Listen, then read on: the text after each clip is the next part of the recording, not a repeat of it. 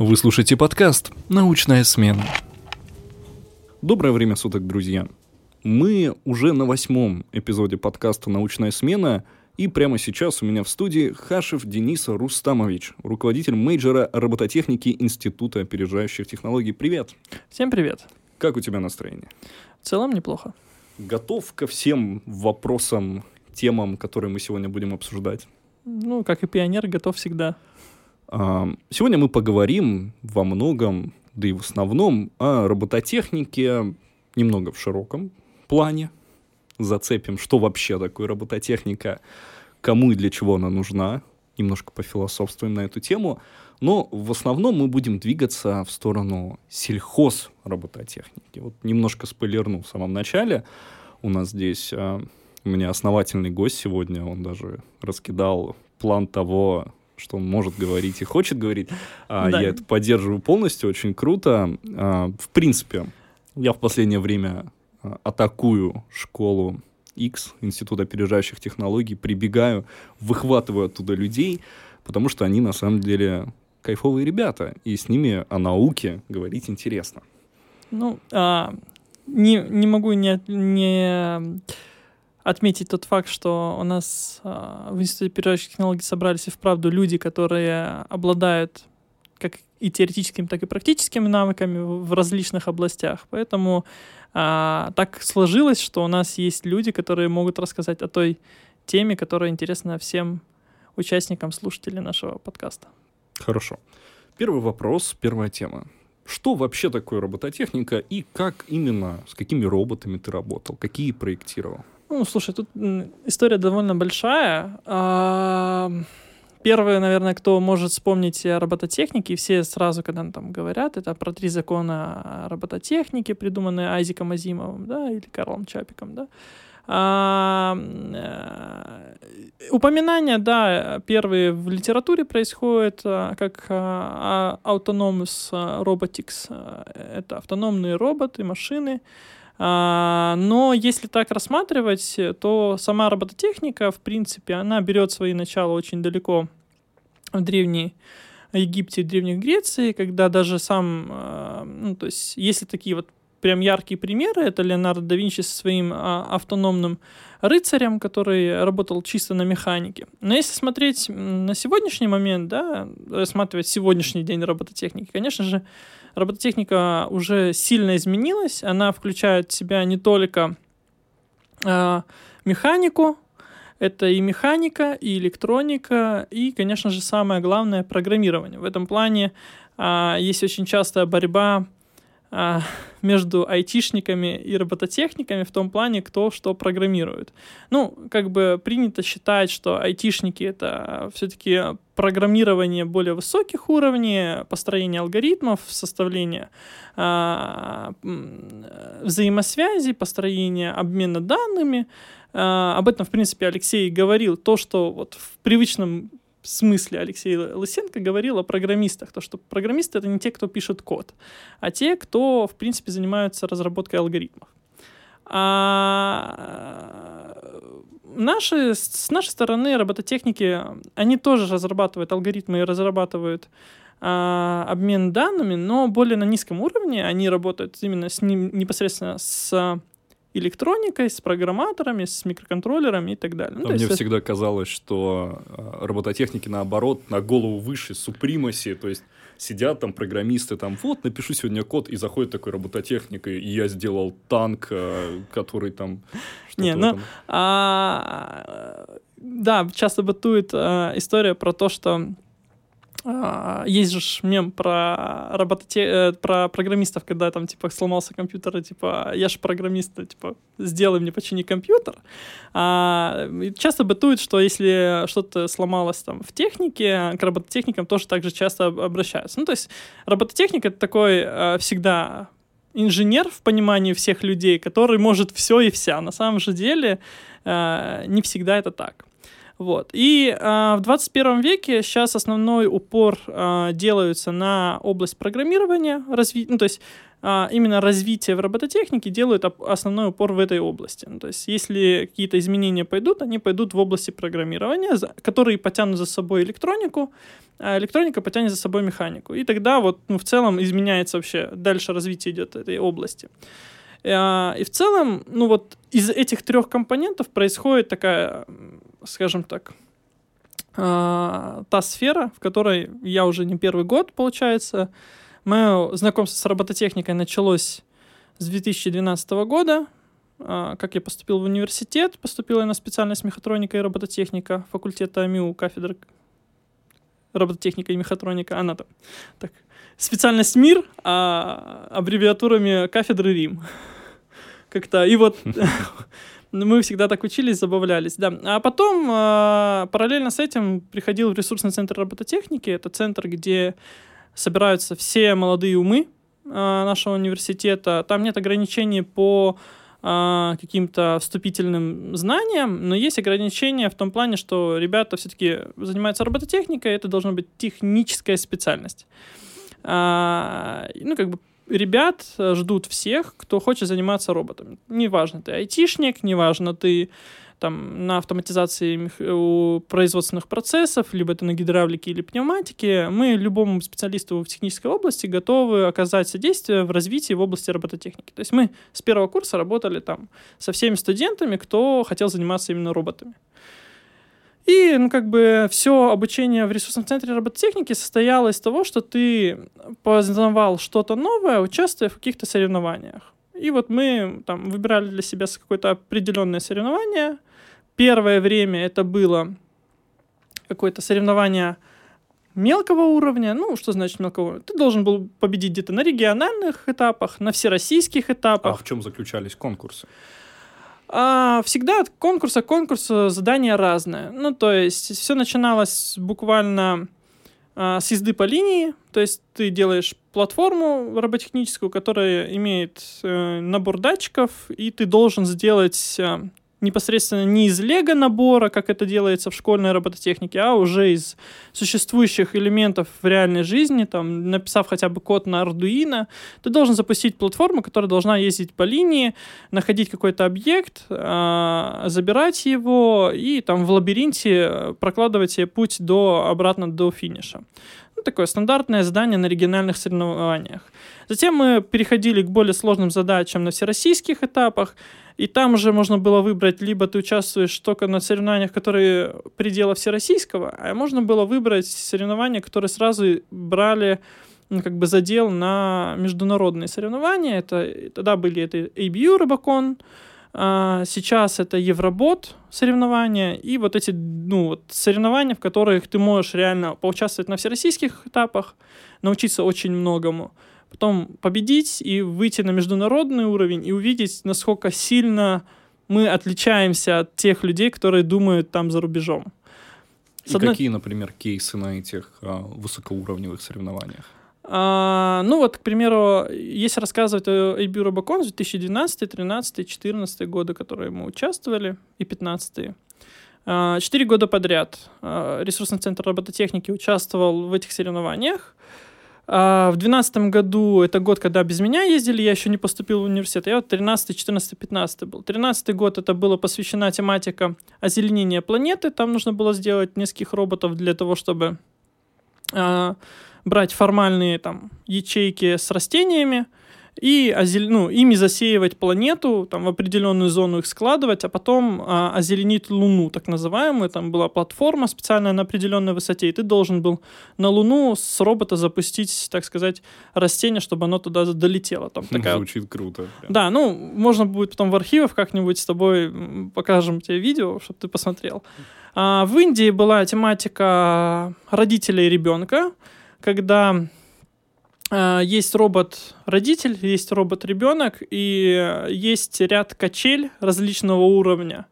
И э, мы даже, ну, то есть, как бы, когда родители сейчас очень активно занимаются работой и не могут уделить э, времени ребенку, а ребенку всегда хочется поиграться, предложили такие варианты, как нужно создать двух роботов, которые бы имитировали сейчас ребенка и э, няню, и вот няня должна этого ребенка перевести во все точки, во все, и он там должен пройти по этапам различным.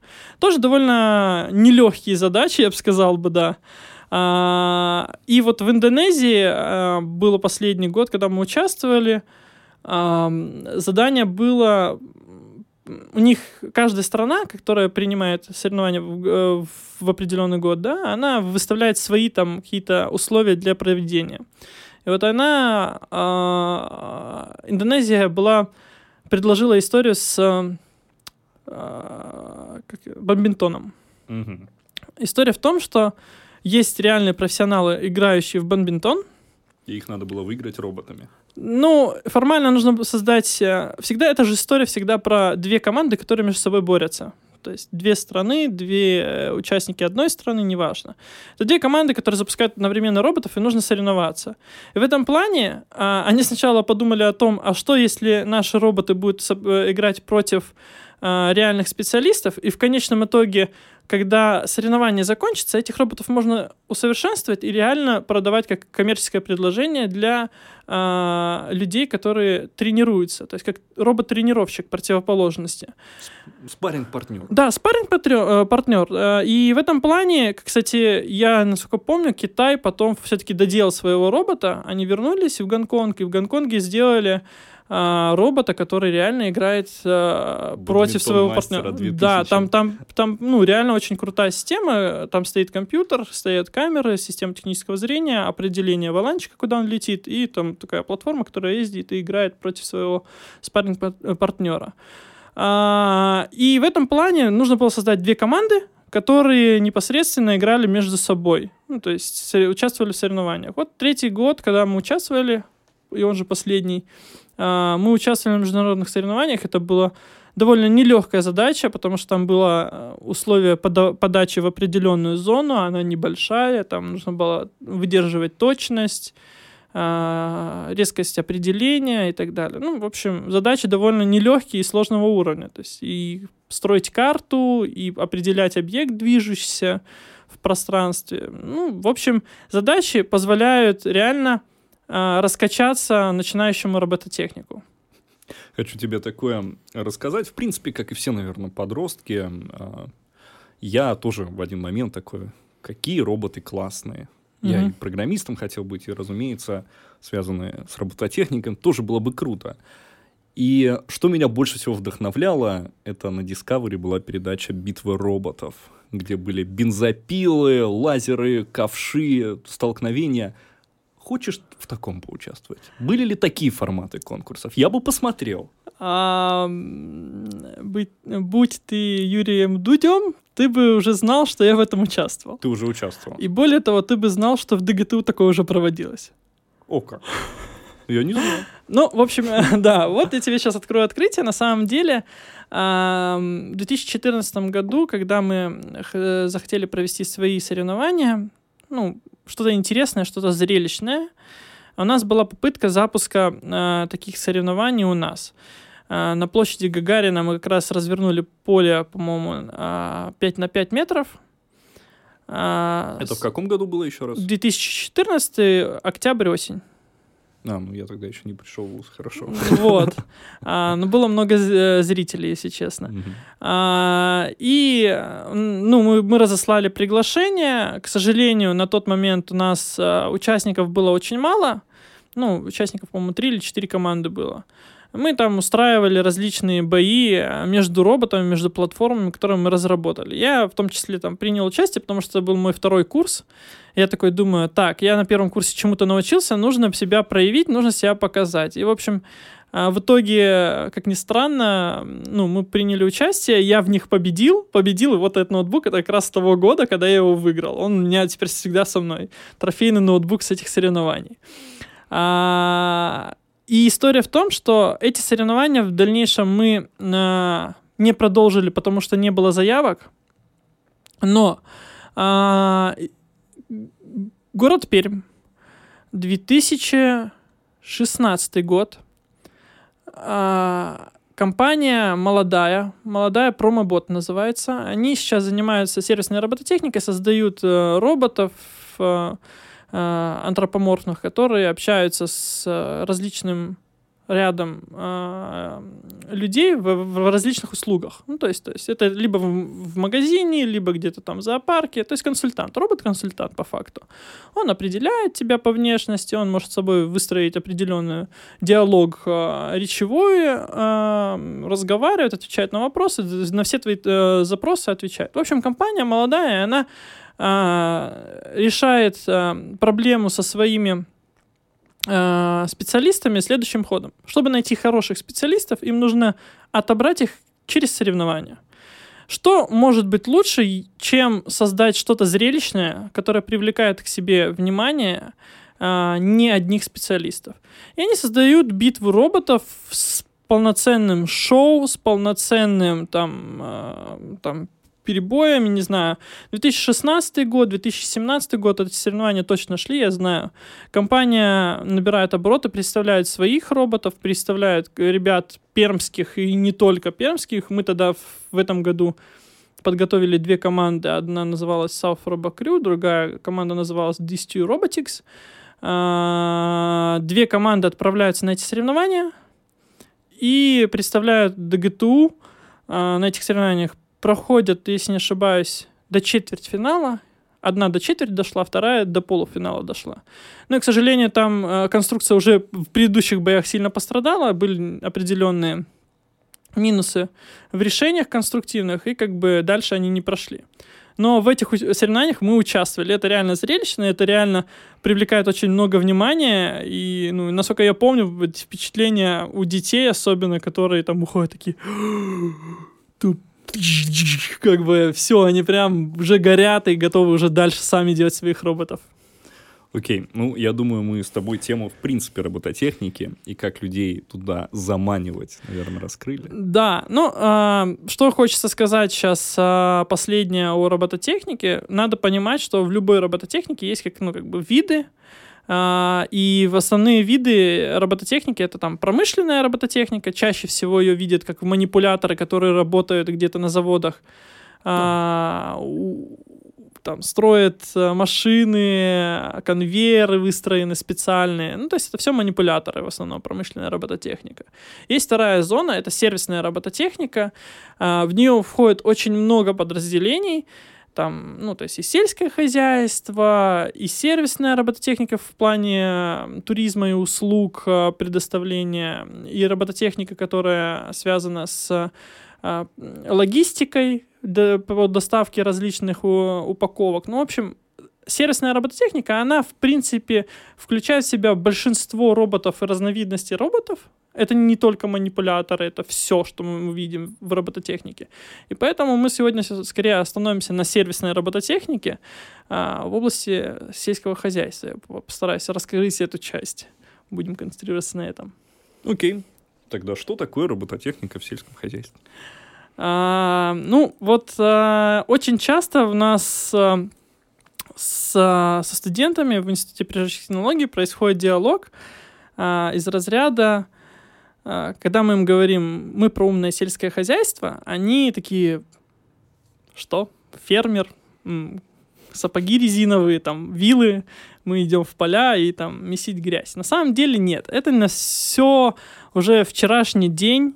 Этим никто уже давным-давно не занимается. Задача сегодняшнего сельского хозяйства выйти в том плане, на, на такой уровень автоматизации, где человек не принимает непосредственного участия в, в работе с землей. Он mm-hmm. принимает только логистические и управленческие ком- э, ком- э, команды. То есть он сидит где-то в здании, э, грубо говоря, на своей же ферме или там на своей там небольшой лаборатории, где стоит и хранятся э, все его комбайны, э, дроны, датчики и так далее. И он непосредственно отправляет как э, агентов, как непосредственно машины такие автоматизированные в поле работать, и он просто следит за их качеством. Он, его задача, если вы знаете, как работают комбайнеры, комбайнеры сейчас ездят в комбайнах и не работают, ну, то есть не нажимают никаких практически кнопок. Они сидят и смотрят на экран и следят за то, чтобы, чтобы это работало. Но и по факту мы можем этого комбайнера убрать оттуда, посадить его в другое место, а комбайн будет ехать сам по себе. Ну, то есть автоматизация этих процессов, система технического зрения, которая оснащает сейчас комбайны, позволяет нам непосредственно э, убрать человека из этой как бы среды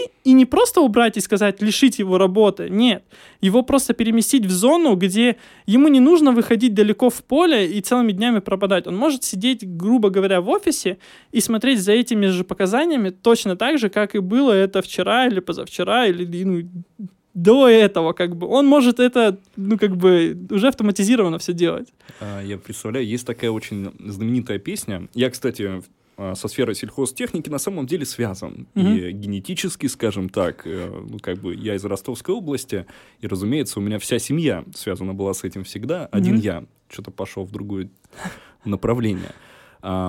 И есть такая очень одна популярная песня, «Комбайнеры» называется, где там такие кадры, где там такие мужики в ну, полях, да. в, а, чуть ли не в лаптях танцуют. Я вот представляю сейчас, эта песня, и только люди такие за ноутбуками, в офисных костюмах, такие в очках, не такие, можно потише, пожалуйста, я сейчас управляю комбайном в соседнем ну, регионе. Ну, а, смотри, а, если брать другие страны, как и вообще, в принципе, нужно рассматривать сейчас любую область, а, не только исходя из России потому что э, у нас эффект отсталости в 20 лет, к сожалению.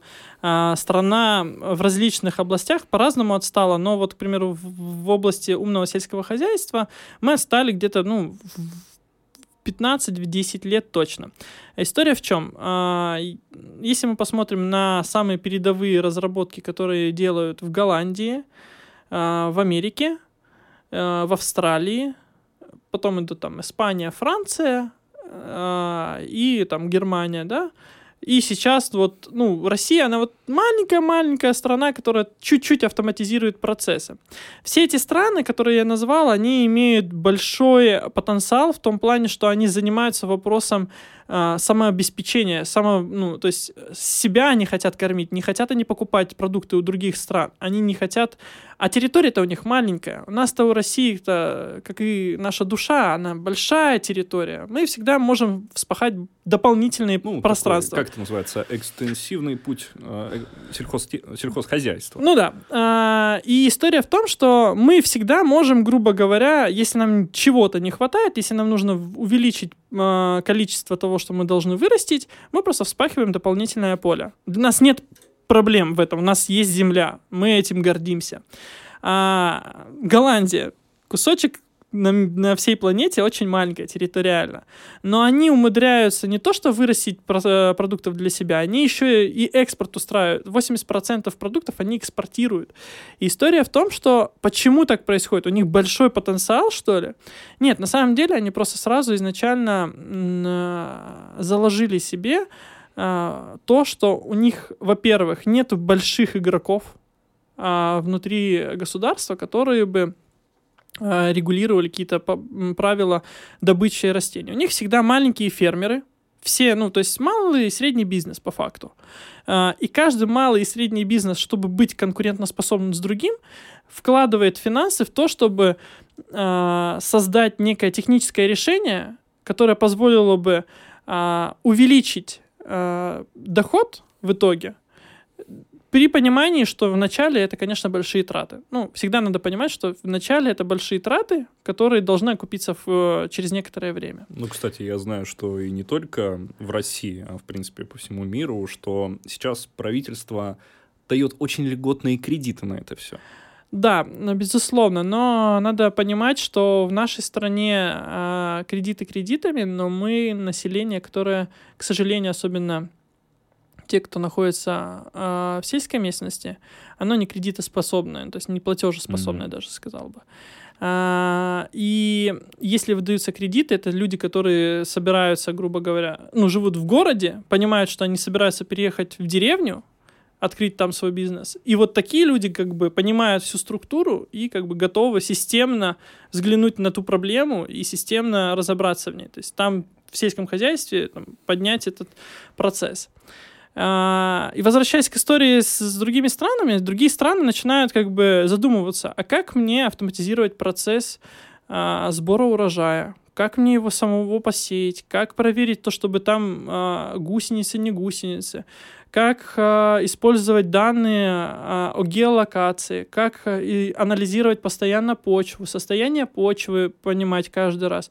И у них есть реально большие базы, в которых хранится состояние поля, что там сажалось, когда сажалось, как оно росло.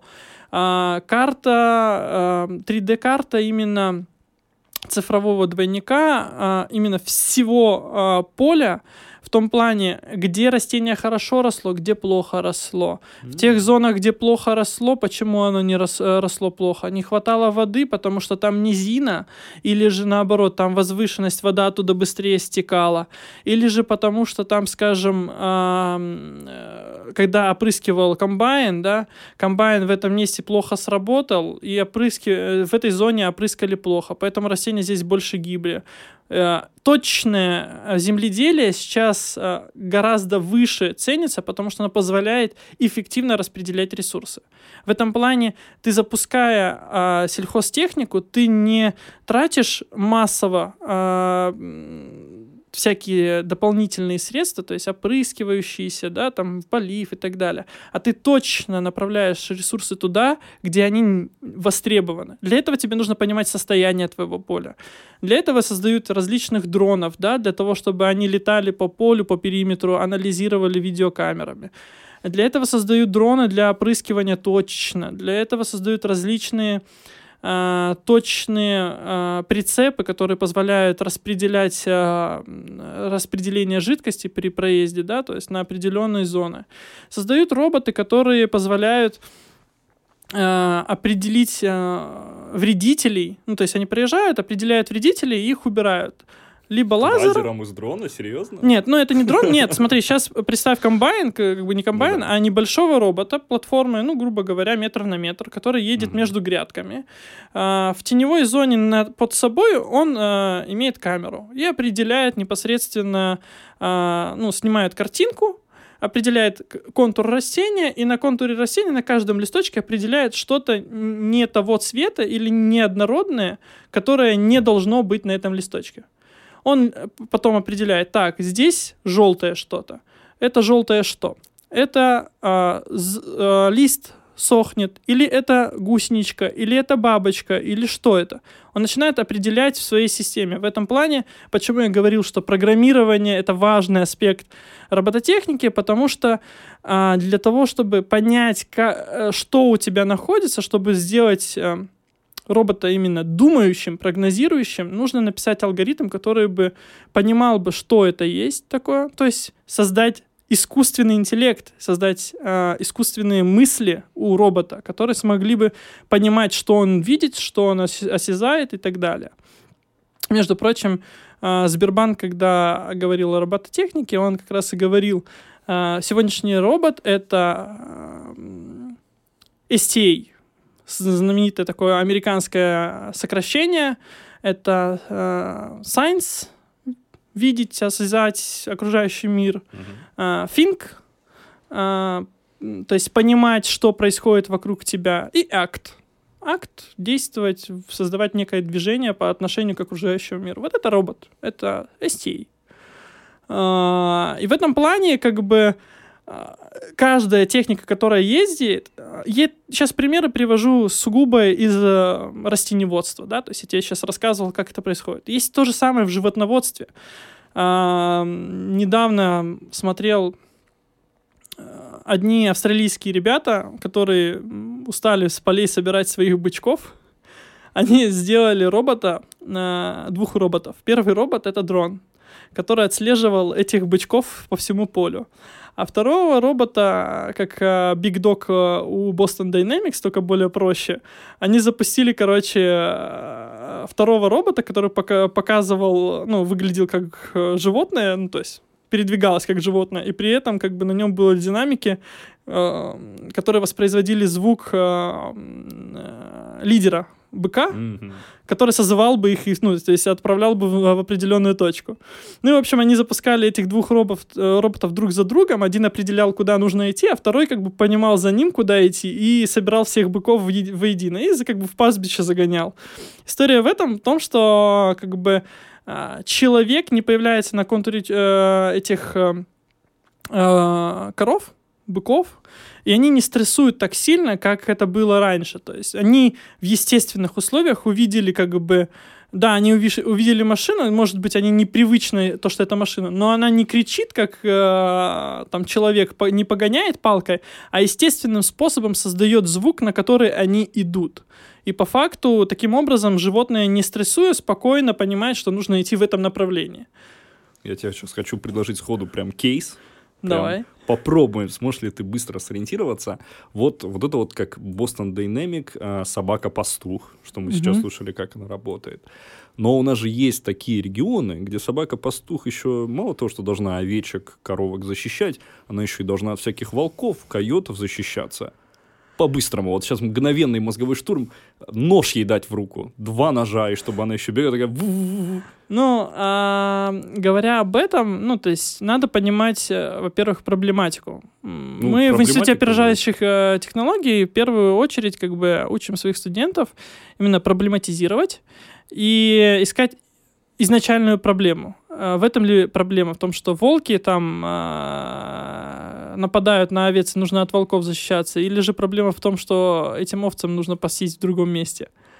Ну, а вот, ну, допустим, там, например, вот степь. Там вот нельзя убежать от волков. И у тебя есть только А, Ну, куча история в том, что нужно с- проанализировать ситуацию э, от начала до конца, найти реально проблемные э, зоны в этой истории и э, выдвинуть свое решение. Ну, в- зачастую, чаще всего сходу, там, конечно же, никто не собирается выдавать э, роботу э, ножи и так далее. Потому что это, э, э, э, с одной стороны, звучит круто, но с другой стороны, это идет в разрез с тремя правилами робототехники. То, что человек, ну, робот не должен навредить человеку, и в том числе, ну, то есть животные как бы относятся, к сожалению или к счастью, к живым существам, которым робот не должен э, нанести вред. А робот, который убивает гусеничку, например. А, в этом плане а, программно закладывается, что он вредитель. Ну, а- Гусеничка не должна оказаться в этом месте. Ну ведь, а для пастуха, например, волк, Ну, хорошо, слушай, я понимаю, к чему ты ведешь. То, что, в принципе, с одной стороны, робот должен навредить волку, но не должен навредить овце. Я говорю про то, что а, в случае сбоя программы, и так как робототехника это, конечно, крутая вещь, но далеко не идеальная, а, сбой программы может произойти в том случае, что простая а, нелепая случайность того, что программа системы технического зрения определит овцу как волка и зарежет тебе половину стада, а, тоже имеет место быть. Ну, то есть в не это- будем давать такую большую власть. э, Ну, временно, пока система не э, идеальна, конечно, такую власть никто давать не будет. А, И в этом плане а, скорее будет робот-дрон, который э, в свое время будет оп- оповещать пастуха о приближении стаи. м, но ни в коем случае сам не, э, не идти в атаку, да, то есть, как бы, понимаешь, что а, что может сделать э, робототехника, да, она может а, использовать ландшафт э, поверхности, где, он, э, где они находятся, использовать э, термические, ну, не термоснимки, а как они называются, Тепловизоры. э, тепловизоры, да, ну, то есть э, ультрафиолетом э, от- с- с- сделать снимки, где понимать теплые э, зоны э, перемещения каких-то животных. То есть мы сразу можем понять, какие животные... Обнаружена тепловая сигнатура волка. Ну, непосре- непосредственно это ты, мы можем записать потом звук, чтобы так было в системе Я оповещения. согласен сходу. Вот. А, а потом, как бы, у тебя летает дрон, и он проверяет эту сигнатуру. Во-первых, сам дрон, ну, дикие звери боятся на самом деле а, всех а, непривычных вещей, не, не, не схожие с природой. И в этом плане дрон сам своим шумом, у него очень э, специфический звук, отпугнет э, всех зверей. Но даже если он не отпугнет, он может пролететь, зафиксировать и вправду, что это животное, и сообщить заблаговременно о приближении стаи к э, пастбищу. В этом плане у человека есть запас времени, и он может быстрее отреагировать на эти события. Это и повышение эффективности в скотоводстве. Окей, это, я думаю, мы тоже неплохо так обсудили. Давай теперь немножечко поговорим о том, ну, вот мы услышали, в каком у нас состоянии, так вот, поверхностно, состояние робототехники у нас в России.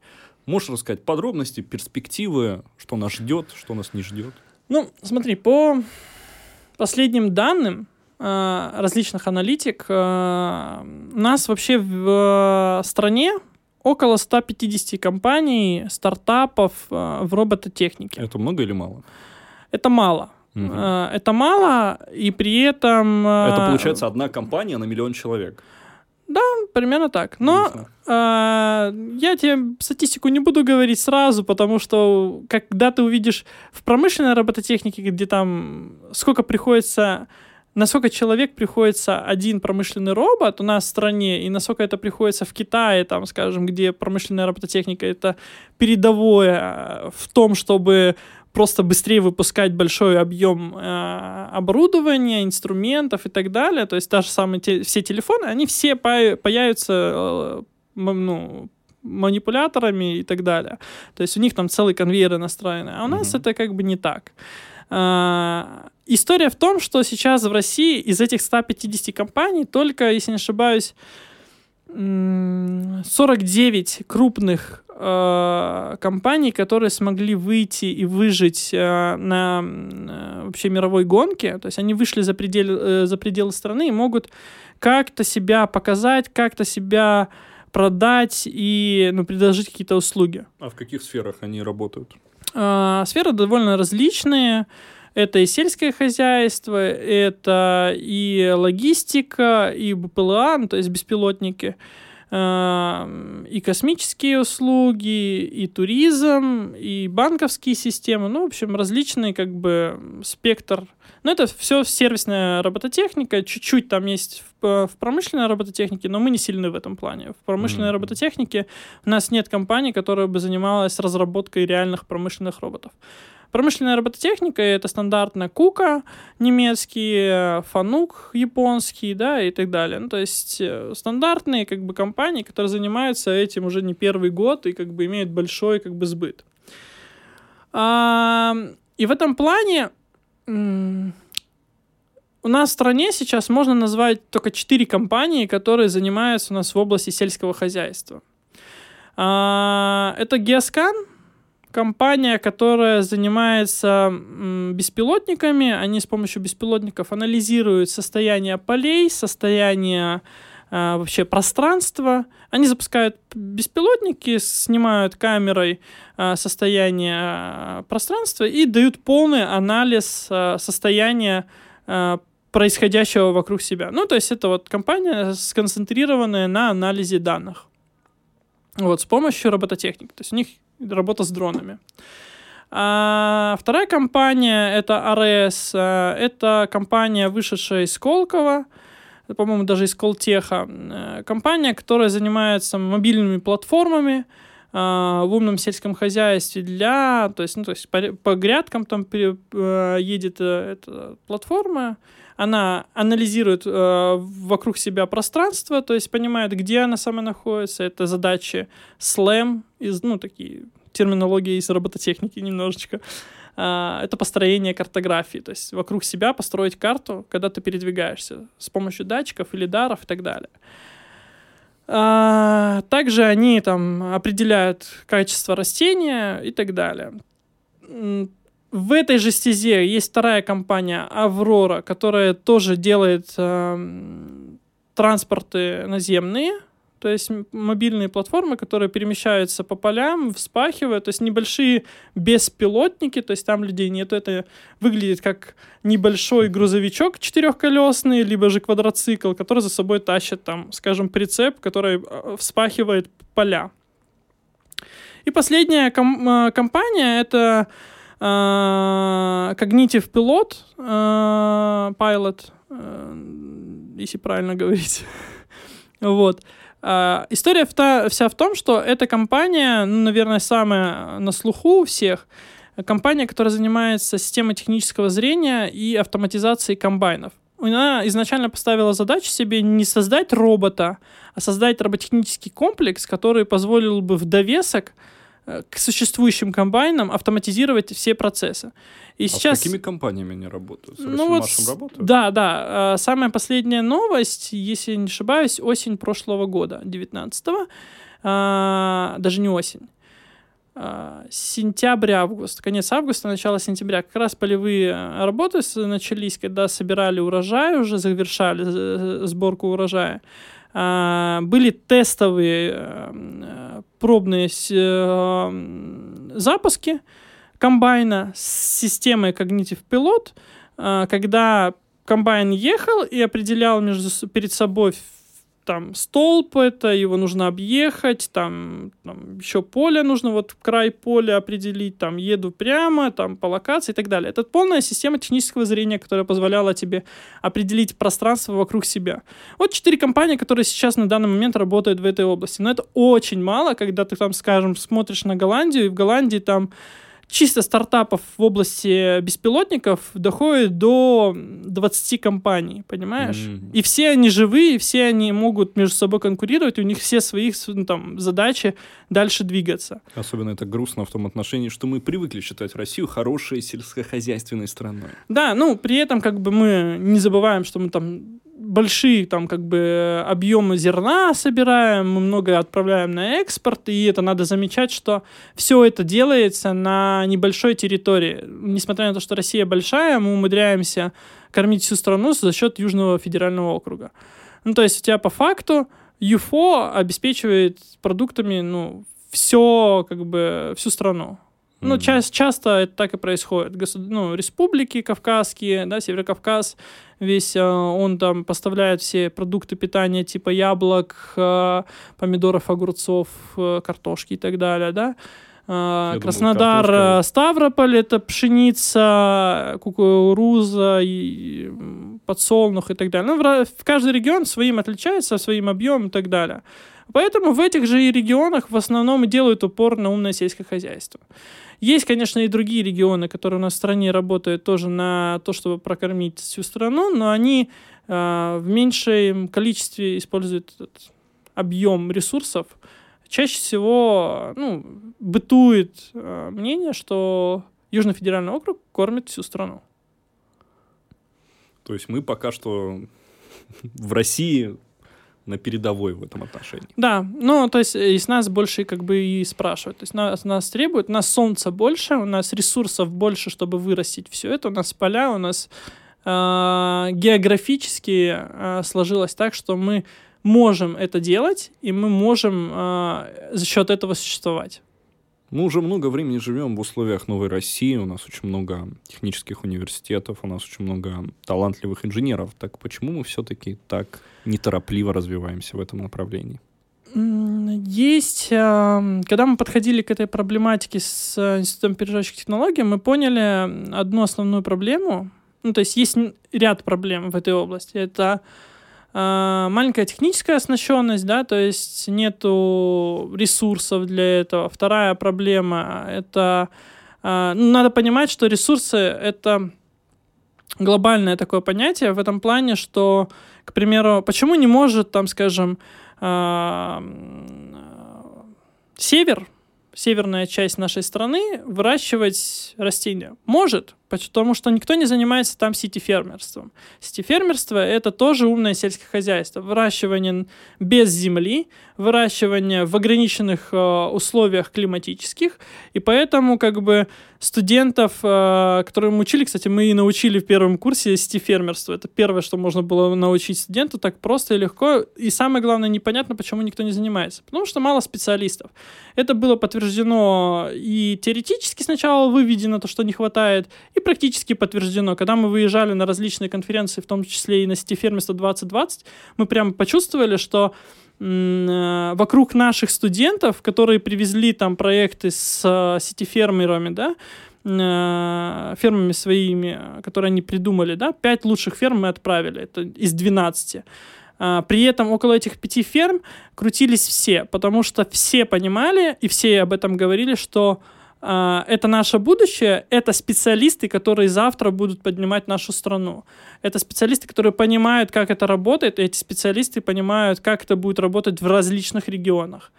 И в этом плане важно э, поймать вот эту маленькую, тоненькую нить того, что э, мы не просто готовим инженеров, которые будут менять там мир. Мы готовим системных инженеров. Системных с точки зрения того, чтобы понимать, как и где это встраивать в общую систему. То, что да, хорошо изменить там сейчас сегодня э, например, Ростовскую область, да, в которой все хорошо, но можно сделать еще лучше. Но нужно понимать, что можно изменить там, где все плохо, Мгм. потому что нужно просто подойти системно. Да. И в этом плане наши как бы студенты это студенты по, про, про подготовку именно системного мышления, системного подхода для решения проектных задач. В, ум- в области умного сельского хозяйства, потому что мы считаем, что а, здесь, в этой части, большой потенциал, большие в дальнейшем деньги, и любой студент, который развиваться будет в этой области, он сможет на, ну, на, на минимальных э, как бы задачах, на минимальных аспектах, начиная с простого стартапа, выйти в реально хорошей компании, которая сможет продавать ну, много, а, ну, давать много ресурсов и разработок всему миру. Это не говорится о том, что это будет разрабатываться, э, разрабатываться только у нас в стране или будет разрабатываться везде. Но мы понимаем, что этот специалист сможет себе найти применение в других областях. А, э, в прошлый, как бы, э, вот я слушал ваш прошлый подкаст с Алексеем Федоровичем, Алексей Федорович очень хорошо отметил тот факт, то, что а, тех специалистов, которых мы готовим, это специалисты не сугубо в умном сельском хозяйстве. Это специалисты, которые понимают системно задачу, они понимают, как можно применить свои знания в этой области, и они просто сконцентрированы и имеют больше опыта в этой области. Но им никто не мешает завтра, там, скажем, поднять как бы э, тематику, рассмотреть сервисные робототехники в области э, продаж или там логистики, найти там проблему, понять, в чем э, загвоздка и дать свое техническое решение для решения этой проблемы. И завтра ты уже будешь создавать логических роботов для того, чтобы перевозить, не знаю, коробки на складе для Почты России. Ну, например. Ну, как у Амазона. Да, либо как и для, да, как в Амазоне, как бы, и так далее. То есть а, применение знания, которые мы даем, они, конечно же, общие, они позволяют тебе сделать все, что ты хочешь. Но концентрируемся мы на умном сельском хозяйстве, потому что мы считаем, что в этой области сейчас большой дефицит специалистов, инженеров, которые могли бы изменить эту ам, сферу именно системным подходом. Без системного подхода, без понимания, как, а, к примеру, один робототехник в поле не воин, я так скажу. Мгм. Любой робототехник, который создает свою а, роботехническую а, конструкцию, всегда ее делает командой.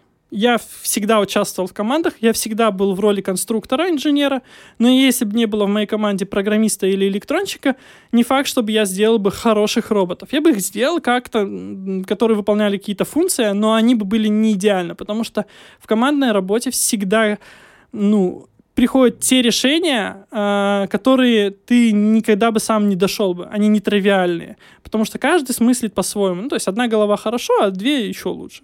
И в этом плане надо понимать, что системность инженера должна заключаться не просто в э, понимании своей области робототехни- э, робототехники, а понимание того, что, к примеру, почему у нас четыре мейджора, почему мы говорим о строительстве, о биотехнологиях, о робототехнике и IT. По нашему мнению, это четыре профиля, которые позволят, системно взглянув на, на каждую из этих областей, системно понять, в чем проблема сейчас, на, скажем, на этой территории или на другой, э, которую мы возьмем. То есть вот В любой Поля. сфере абсолютно. вот поле, вот на нем такая проблема. Айтишник говорит, сейчас мы сделаем геолокацию этой э, э, территории, пойм- соберем данные и поймем, что с этим полем не так. Робототехник говорит, сейчас мы соберем конструкцию, которая выйдет в это поле и исправит все, что там надо. Ну, то есть сделаем конструкцию, которая будет исправлять те нюансы в тех местах, где нам это необходимо. Потому что айтишники нам скажут, как это сделать. Биотехнолог скажет, а я вам помогу иначе. Я вам скажу, какому растению что нужно, потому что я знаю, как вырастить и какой геном нужно изменить у этого растения. А строитель скажет, чтобы у вас все это заработало, я вам сделаю э, базу, на которой будет у вас все это храниться. И я в полях вам возведу такую конструкцию, которая у вас не будет как бы э, приносить большого э, дефекта. При этом, как бы понимаете, то, что э, мы много теряем э, ресурсов при перевозке, при логистике. А если бы была конструкция, к примеру, которая была бы в поле и хранила бы там да, материалы, э, все ресурсы, которые мы собираем, виноград, яблоко и так далее, да, и так далее. Ну, я сейчас примеры привожу. Э, строитель может создавать эти конструкции там. Э, когда мы учили студентов наших э, сети фермерства, был яркий пример того, что когда мы поехали на, в теплицы, нет специалистов в стране, которые могли бы сделать теплицы. Ну, нету их. У нас в стране нету. Приезжают всегда зарубежные, итальянцы, испанцы и так далее, Португалия, Голландия. Они строят эту теплицу и уезжают. Мы им платим большие деньги, миллионы, миллиарды, понимаете? А потом через какое-то время это ломается, и у нас даже нет специалистов, которые смогли бы это починить. И приходится опять звонить в Испанию. Конечно, да, и приходится. И в этом плане у нас нет специалистов. Мы готовим специ... не то чтобы специалистов, мы готовим системных инженеров, которые могут системно взглянуть на проблему и системно решить ее. Вот в этом наша задача. Ну что ж, системно мы сегодня с Денисом поговорили о инженерах, сельхозтехнике. И на самом деле, надеюсь, смотиви- смотивировали одного-двух фермеров задуматься, а может все-таки надо где-то поумнее работать в своем поле. Ну что ж, а это был восьмой эпизод научной смены. Слушайте нас на зачетном радио.